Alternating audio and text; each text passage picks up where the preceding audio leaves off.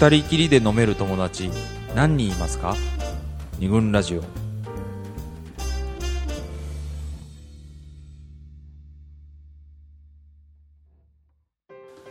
二軍ラジオ第60回。今回は「あれそれこれってどれ?」をテーマに西江福の桃山スタジオよりお送りしております。ということで。はい、えーっと横山支店長をお迎えして、はいまああの最初にはね結構あれそれこれっていうなんつうのすっ飛ばしたコミュニケーションっていうんですかね。言葉を省略したコミュニケーション、うん。これ贅沢なんじゃないかと。はい、いう話から、はい。そのまあとはいえその贅沢に慣れちゃうのも分かると。うん。じゃあどうしたらいいんだということでうん。日本語禁止令とかうん。そういうちょっと企画性、いねはい。コミュニケーションツールを一回さ制限しちゃうとかうん。取り上げてみてそこから生まれるコミュニケーションこれやってみると面白いんじゃないかみたいなうん。そんな話になったんじゃないかと、はい。まあ、意外とそれも楽しいぞっていうことをねうん。支店長の実体験を交えながら、まあその意外と楽しいよレベルじゃなくてあそのまあ中高男子校だった私が、うん。え。えー大学に来て、はい。女の子と喋ってでよくわからない生き物だった女の子が、まあうんどういうことを考えてるのかな。探り探りやっててやっとあなんとなく分かってきたっていうあの時の感覚、うん。こっちもふその時の、あのー女の子を知らない、まあ、童貞うん。の私はその、ん言語武器は持ってないんでしょうね。ね。日本日本語は知ってるけど恋愛言語武器っていうのはないから、うん。まあ、そのあ使ってはそれは棒棒みたいすぐ折れる棒だった武器だったりとか気うん。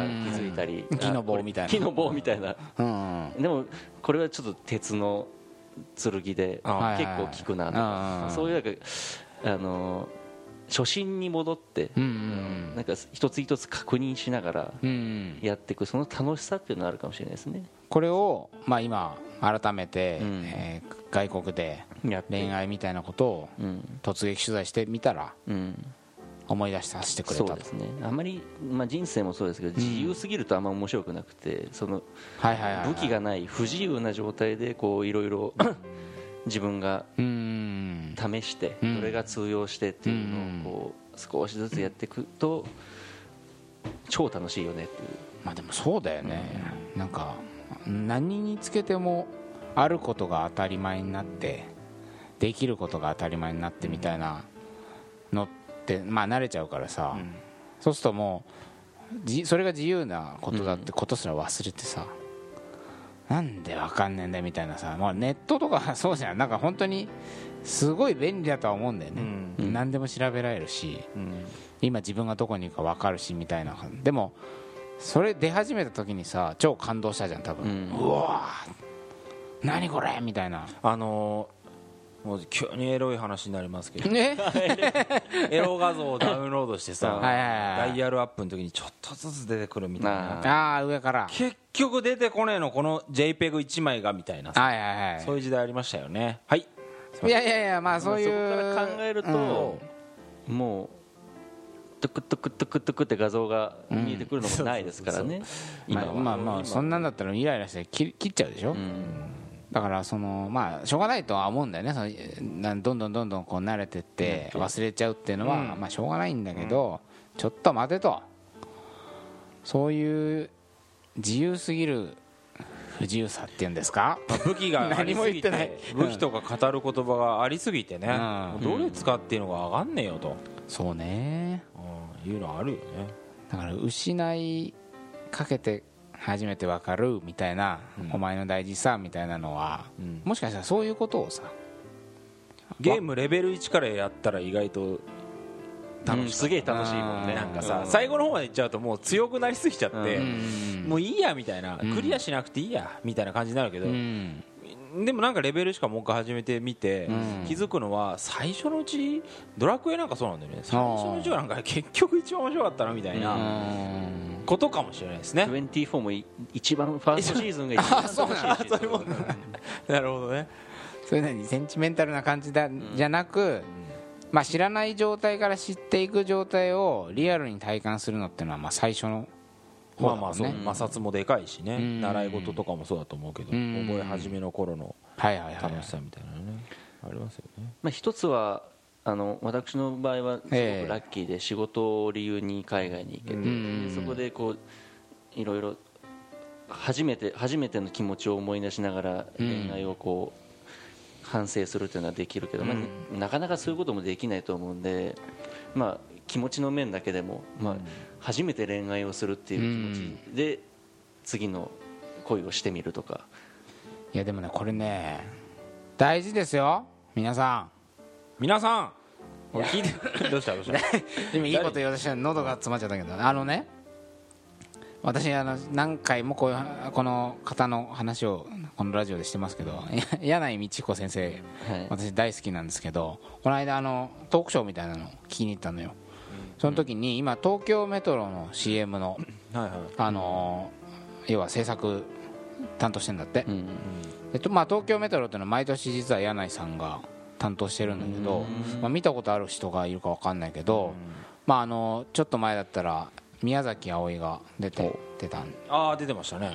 今年はあの武井絵美ちゃんっていうはい。女優さんが出てるんだけど、まあ要するに東京メトロだからねいろんなえ駅の様子と風景とかを映して、東京っていいな、はいろいろ行ってみようみたいなことを喚起させるっていうまあ目的があるんだけど、柳井さんがそこにこっそり自分の言いたいことをこう CM に込めるのがへこうプロとまあむしろその自分の言いたいっていう思いとこうクライアントがこういうことを広告したいっていう部分をこうすり合わせるのがこううまいというか、そこが柳イズムみたいな感じなんだけど、これ何かっていうと今年はちょっとコピーでもダイレクトに表現されてるんだけどなんかね二度とない二度と来ないこの夏をなんか楽しもうみたいなそういうようなコピーなのよ。うん。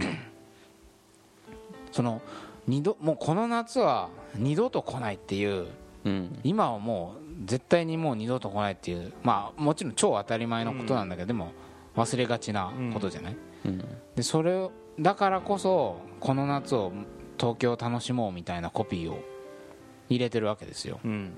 それってもう超大きなことを言えばメメントモリじゃないですか。ちょっとちょっとメメントモリって何ですか？もうすぐ聞こあのーそうだね。すぐ聞こそう大事だね。うなんだっけ？死を思えとかいう言葉だと思うんですけど。ああそういう意味ねえだから死ぬとか亡くなるとかことが分かっているから今大事にしようや的なうんちょっとパソコンやってないで。いやいや今調べて調べてあげてるよね。ありがとうございます。はいはいはい。そういうことだと思うんだよね、うん。なんかほら当たり前の関係みたいなさ彼女がいることが当たり前だと思うなと、明日別れちゃうかもしんないし。牧原紀之も同じこと言ってるね。マッキマッキー。なんつって「君は僕の宝物」という歌でえ「神様ねもし僕がうん。彼女といることうん。当たり前と思ったらうん。力いっぱいつねってください」幸せの意味を忘れぬためにつってね。マッキーいいこと言ういいねこと言う。やっぱりそのそれもまあ一緒だよね。油断当たり前なことを忘れそうになってたらつつねってっていうのがな。んかつねってっていうのはねチクッとくるよね。そうね。マッキーっぽい感じがしますなんかねよくわかんないけど。まあそういううん。大丈夫ですこれすごく当たり前な話してますかね私たち、いやなかなかそういうところには気づけないですよ。そうなんだよね。なんかあののんべんだらりと生きたらね。結構本当に忘れるよねこのこういうことは。うん。あの当たり前だと思っちゃうじゃない。思わない？どいや忘れちゃいますよ。う 声がちっちゃい声が。なんかもうすごい引きになれるとわさ。忘れちゃわないけど、みうん。見て見ぬふりもをしちゃうよね、うん。例えば、うん。せうん。せんあのお皿洗ってくれるとか、うん。まあありがたいなとか思いながらも、うんうん。まあ、分かってるし。まあありがたっていうのも照れくさいし。まずいじゃん1だって。ヶ月に1回ぐらい言えばいいかなとか。やっぱそこ英語で言ったらさ「Oh thank you wash dish」みたいな感じでさ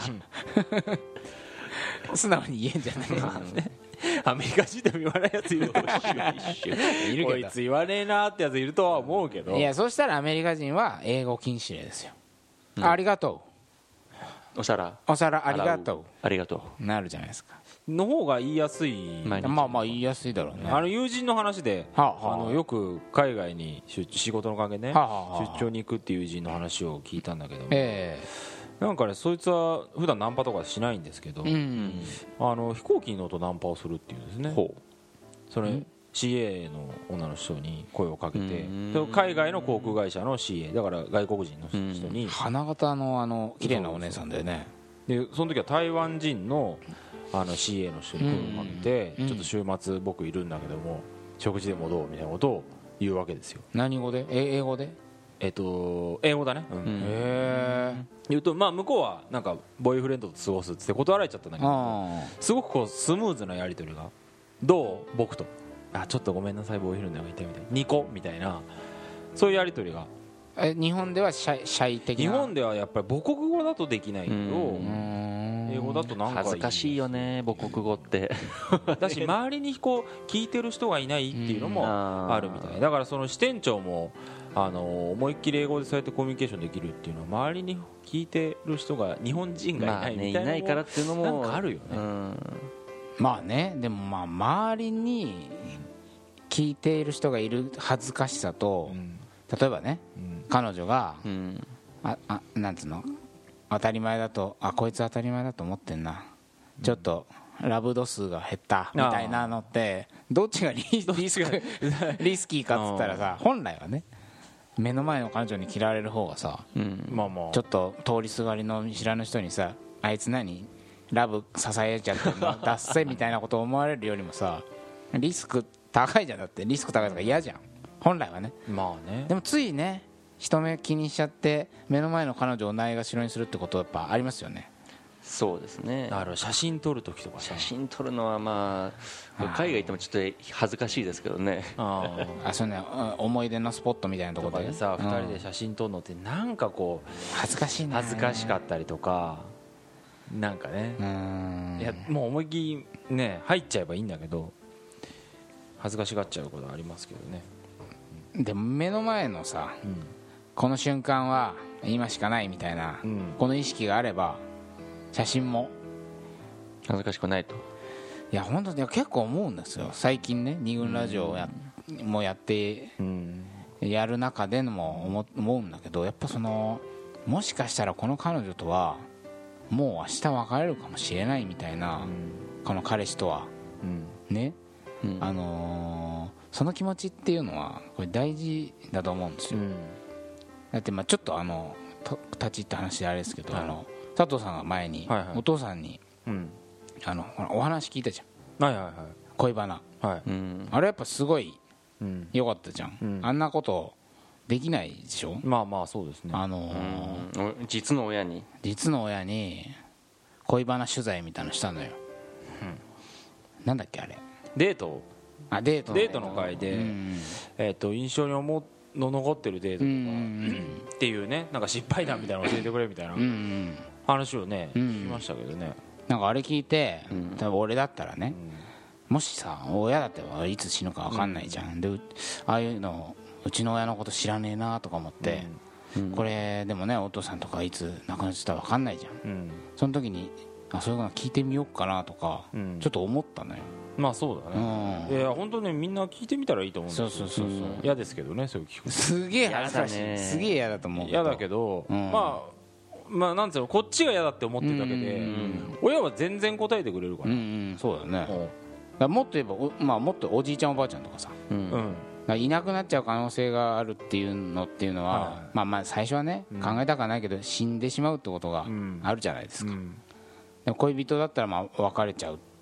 まあ別れちゃうっていう可能性が。でも死んでしまうかもしれないじゃん、はいはいはい。その時に悔やむじゃん多分。ん。油断してったそうだね。なん最初の冒頭の彼氏もさ「なんであかんねんだよ」とか言ってる彼女がさ、もし次の日不慮の事故で亡くなっちゃったらもうやりきんないですよ。これはもうねやりきらないですよ。そうだね。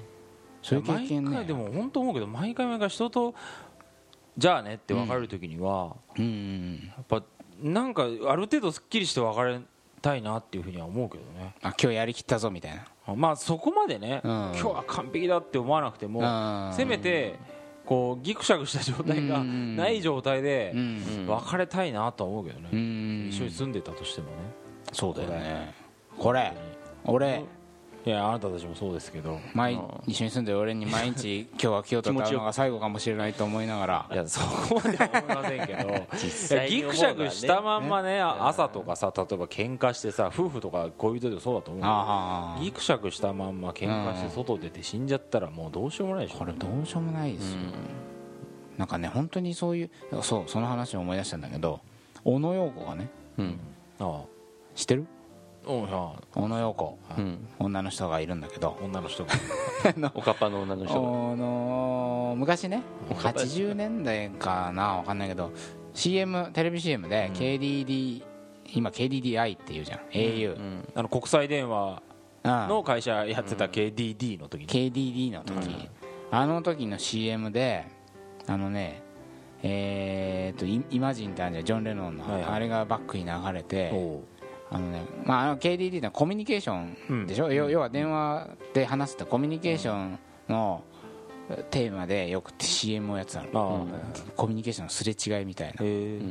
でもまあそれは結構ドストレートな CM でもう小野陽子が思いっきりテレビに向かって喋ってうん。それ何を喋ってるかっていうと私は毎回この人と会うのが最後かもしれないと思って、うん。その人と喋るんだって。うん。そうすると話しかける勇気とかが湧いてきて、うん。だからこう話せる。やっぱ怖いんだけど、もしかしたらもう初めての人とかも含めて、うん。もうこの人とこうやって喋るのは最後かもしれない、うん。だから私はこの人と話す勇気が出てくるんだみたいなうん。ことを言ってて、うん。なんかちょっと今の話したような話とああそうですね。似てませんかという、私もええ、小野陽子の でも小野陽子に行き着いた。小野陽子レベル。いやいやいやいや。そうじゃないけどそうそうしたななんかそういうの難しいけど、うんもう一個話していい？最近そういう話よく聞いて、えあの宇宙飛行士の若田さんってご存知ですか？はいはいあの来年あの宇宙にね今浮かんでる国際宇宙ステーションっていうところに、の船長になるんまあ、これってそ相当すごくてすごいはい。世界中の、まあ、世界中ってもアメリカロシア、あとヨーロッパか。まあわりかし世界中の宇宙飛行士が集ううん。そのスペもう超あれじゃん。エリート中のエリートが集う宇宙ステーションの船長っていうのは世界選抜のキャプテンみたいな超すげえみたいな感じなんですよ。はい。それにまあ若田さんがなる。だ相当すごい優秀なんだって宇宙飛行士としては、そんな若田さんによく一緒に本を作ったりインタビューしたことのある、ん。まあ、宇宙ライターみたいな方がいて、はい。その人にちょっと取材をした時に若田さんっていうのはすごいこう宇宙飛行士になんかこういろんなねまあメメいろんな日本のメーカーとか、うん。まあ、それこそ JAXA ってあるでしょ、うん。あそこの人たちが宇宙で使う機器を作った時に宇宙飛行士に実際につく使ってもらうんだって、うん。まあ、実際宇宙で使うのは飛行士だから、うん。で使い勝手とか見てもらってあこれはいいんじゃない？これはダメだねとか、この辺直したらいいんじゃない？ってこういろいろ意見もらう、はいはいはい。で若す若田さんは、まあ、意見を言って、うんその後あのーその改善点をどうしたらいいかっていう会議にまで出席してくれて、うん。まあメーカーがそうそうそう。やる会議にやる会議にも若田さんが来てうん。でさらにそれをどう直す工場っていうかほう。そこまで来て一緒に徹夜をするんです。かパワフルだね。すごいね。そうするともうみんな若田さん大好きみたいに、まあ、別に疲れるためにやってるわけじゃないんだけどこの人のためになるんだなるんでしょうね。なんで若田さんそこまでするんだろうと、うんそう気になってだって宇宙飛行士の立場であれば、うん。これが使い勝手が悪いとかっていうふうに言って、うん。後で上がってくるもん見てまたダメならケチつければいい、うん。まあ、それでやり取りをしてついいもの作ってくる別にこれは普通のことだから。宇宙飛行士の怠慢とかではないんだけど、なんでそこまでかするかというと宇宙飛行士はとにかくいつ死ぬか分かんない。うん。もう宇宙に出船外活動ですね宇宙空間に出てこう活動すると、もうとにかくやばいんだって。大気もないしう、ん。もうものすごい暗いんだって。黒黒なの。でこのヘルメット1個向こうはもう完全になんか死の世界みたいな感じるんだけど、あーもう絶対に取れちゃったら死んじゃうもんね。そう。しかもこんなとこじゃ生物絶対に生きられないみたいな環境だから。感じがするわけだ、なんかそれ超怖いんだって。うん。でもうそれこそ空気穴が1個開いたらもう終わりだしうんでちょっとうね宇宙には結構いろんなゴミが飛んでるらしいね。それがバーンちょって当たったら当たっ引きねかすっただけで死ぬから、そういうようなとこに行った時になんかもうこれはいつ死んでもおかしくない、うん。死と隣り合わせだっていう感じをさ感じちゃって、うん。もうそこからなんか出会う人出会う人、一瞬一瞬もうこれ大切に生きないとまずいぞみたいな,、なんかそういう気持ちになったらしいんだよね、うん。だからこう死を意識することでもう今楽しむぞみたいな。そういう気持ちになったんだって。うん。小野洋子と言ってることも似てるし。うん。これ佐藤さんとも。似てるんじゃないかと。頑張っていきたいと。これも佐藤さん宇宙飛行士になれるんじゃないかと。なれるね。で小学校6年生の時に僕作文はあれでしたからね何？あ1年生だ。1年生の時の作文は宇宙飛行士最近よくねあのネットでイチローの小学校の時の作文とかね。あそうなうのんあの北島のあ小学あ校のホンダとかねあとね。えみんな言った通り。言った通り。言った通りに。あれあ出ますね。佐藤。あれ？佐藤宇宙飛行宇宙士飛行士。おっとっと。小学1年生から狙ってたと。その作文が出るわけですよそういうこと？宇宙飛行士そういう話じゃなくて。まあそのまあでもいつうん。死ぬかは分かんないし、うん。分かんないまあ、恋人の関係でいうといつ別れるかは分かんない。分かんないと。だから一瞬一瞬大事にしてこうや的なことはうん。これ口ではね口ではね。簡単に言えるんですけどこれとやっぱでもね気持ちだけを持ってもなかなかできないから、さっき言ったような、まあね。工夫をね工夫をして。道具をうん。いっぱい持っていければなっていうところで、道具を捨てることも大事じゃない？さっき日本語禁止令。うん。あだからそのそういうこうなんつうの？コミュニケーションのツールも捨てる覚悟覚悟とかやってみるしことも大事だし。まあええ。自意識を捨てることですねまずは。誰とも話すっていうのはでっかい恥テーマ。ずかしいですからね。うん。そうだよね。恥ずかしいよね。向こうも同じぐらい恥ずかしいし怖いと思ってるって意識をこうどうもね。そうだね。なんとかこう抜けうん。あの忘れないようにってことか。まあでも向こうが怖がってるっていう意識ってうん。意識しないじゃん逆に。そうだね。そうだよこっちばっかが怖いと思っちゃうじゃんつい。思っちゃう。いきなり外人に話しかけられたら怖いよね。それをうん。外国にいるとぼあの僕はやってるわけできっとうん。ねなんか外外国人にさ道で話しかけられるとさ、うん。なんだこいつ英語で話しかけてきやがってみたいなうんふうに思うけど向こうも向こうでさ多分さ、うん。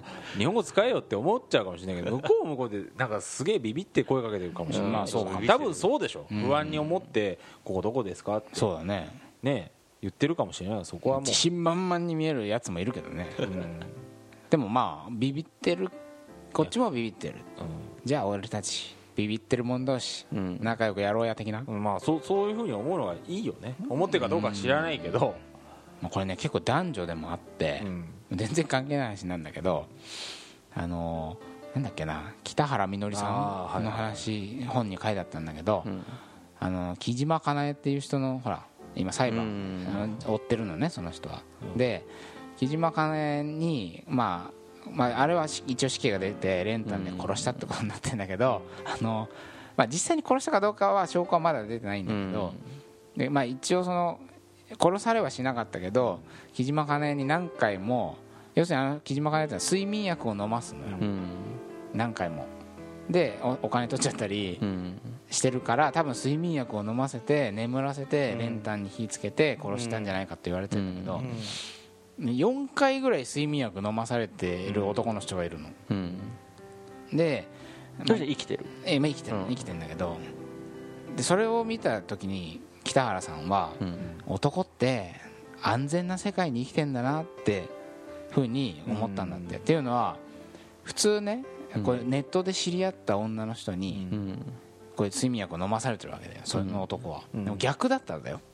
ネットで知り合った男にうん。睡眠薬を女の人が飲まされたら、うん。もうその時点で身の危険を感じて絶対にそういう人と会わないでしょうん。4回も飲まされるって まさか殺されるとかまさかレレイプみたいなことされちゃうってことを男は思ってないっていうなんて安全な世界に生きてるんだ男はっていう。その視点ないじゃん。ないね。俺たち安全だと思ってないじゃん。で女の人ってやっぱ道歩くだけでもしかしたらあ力が強いからね基本的には男の方が。だからやっぱ襲われるんじゃないかとかだから痴漢されることの痴漢がいるかもしれないっていうふうな恐怖って例えば男が例えばアメリカとかわかんないけどもう超危険なスラムみたいな銃が飛んでくるかもしれないみたいな街を歩いてる時の恐怖と似ていると。そういう話もあるわけですよ。でもそんなふうに思わないじゃんうん。あのあの女もちょっとこっちにお尻を押し付けてきてたぞみたいなことも平気でね言うかもしれないぐらいその温度差たるやって話なのよ。うん危ないと思ってるうん危険怖いと思ってる女の人と全くそんなこと思思ってない男のうん。温度差。これあるらしいんですよ。うん。だからその危険かもしれない。女の人はそう思ってるんだっていうことに想像を馳せることをしとかないとまずいんじゃないかなと。はい。はい。ね？夜道に気をつけなさいっていう話じゃないですよ今日は違いますよだから。まあ想像想像力を駆使しないとイマジン。今じゃつなが った。よかった。いや想像力を駆使しないとさ当たり前なものをすぐ当たり前ってなるっていう話ですよ、うん。説教臭いですねこれ今日。大丈夫。大丈夫です。大丈夫です。宇宙レベルで考えないとね。当たり宇宙ねレベルで考えたら当たり前なんてないからね。宇宙レベルで考える。ちょっとな何百キロ上に上方向にいたら空気なくなるんですから。空気すマジないらしいよ宇宙横方向に 100m100 キロ行ってもなねない。ないやあるんだあけど。るけども 縦方向。あどうした俺。縦方向ないです、うんないですからね。上に。当たり前っつうのはねごくごく限られた空間のものであるということ。でいや本当そうらしいよ。もうよくここに地球あんなみたいな気持ちになるんだって、あこの大気なんつうのこのき条件、人間が生存するために条件が揃ってる星が、よくここにあんなみたいな、うん。宇宙飛行士の方々は。宇宙出ちゃうとそう思うんですかね。本当そうなの。だから宇宙旅行一回しとけっていう。うん。まあもしかしたら支店長も日本の恋愛だけじゃなくて海外に出て恋愛をしたことでああそうだね。地球と宇宙みたいな関係でねうん。見れたのかこっちを見れたという、ねそうですね。だからみんなそう別宇宙から日本を見て。もうちょっと狭いことで言うとさ2人彼氏と彼女の狭い関係だけじゃなくてちょっと外から見てみるっていうことも。うん。まあそうだよね。ねすることで。だから日本語を取り上げちゃうとかいうのも多分一つのん。なんか別角度から見外るから見るっていうことになるのかもしれない。なりますねこれ、なんか昔そういう話あったよな彼女をちょっとプチ尾行してみるみたいな。あああなんかあったね。なんだっけ？あったよね。そういう話出てたよね、うん。それもまあ意外とプチね。本気だと危ないですけど。プチってなんだって話だけど、うん。まあ、そういうふうにしてね日常をちょっと違う角度から見るといいぞみたいな。あ結構当たり前の話になっちゃいましたけど、まあいろいろ今まであった上でね。えーこれちょっとあのーねメメントモリという。まあいつ別れいつ別れるかわからないので。本当に分かんないじゃんやっぱ。ある日まあ突然手紙が置いてあるわけですよ。そうですよねえ佐藤さん。いや本当これ7年いや本当本当そう突然そういうことはね降って湧いてくるきますから自分に。その時やっぱねああしまった俺油断してたと。うん。私いけてなかったと。っていうふうに思うのかうん。悲しいけどもうん。まあやってきたっていうのがあれば。まあそうだね。先に進むしかな7い年半で2737日のある1日だからねああなるほどね。ね。2737分の 1? 1で全てが終わる。すごいね。はい。まあまあそれだけ理不尽なものだってことですよね。そうですね。いつ別れるか分かんない。いきなり死ぬとかもそうだし、うん。いきなり別れもそうだしそうですね。理不尽だけども。だから今日ねちょっと難しい話っていうかちょっと当たり前みたいな。でかいでかい話になっちゃったけどだからあれとかそれとかこれとか油断して使ってんじゃないと。うん。でそして分かんなかったら勇気を持ってと。どれ？と。わからない。分からない。ハニーさん。ハニさん。ねハニさん分からない。よく言われるね。分からない。言われる。もういいよね。分かんなかったら分かんない。それ成熟した関係の中でも日々変化をしていくわけだから、えそれが分かるに変わる時があるからね。うんそこが楽しいぞ。とそうそう。そうただその楽しいを日々やっていったらね、はいはいはい。あの関係も続くんじゃないかなと思いますけどそうなかなかできないですよね。なかなかできない。なかなかちょっとできないすいません長くな、はいはい。でかい、はい。どでかい話に宇宙レベルの宇宙レベル。話になっちゃったけど、はい。まあいずれ結構。桃山商事も宇宙に。宇宙に出ますから宇宙出てきたいなって宇宙から放送したいね。ね放送して恋愛を語ってみたいもんですね、そうですね。メッセージを宇送りたい、ね、宙人と恋をする方法とかっていうのをね。ないやもう遠くないですよ、この未来、うん今ガンガン宇宙頑張ってますから。はい、うん。誰だって話なんで。ということで、はい。はい。えー第60回の記念放送は随分スケールがでっかくなってしまい 私たちの言葉が全然追いつかないという。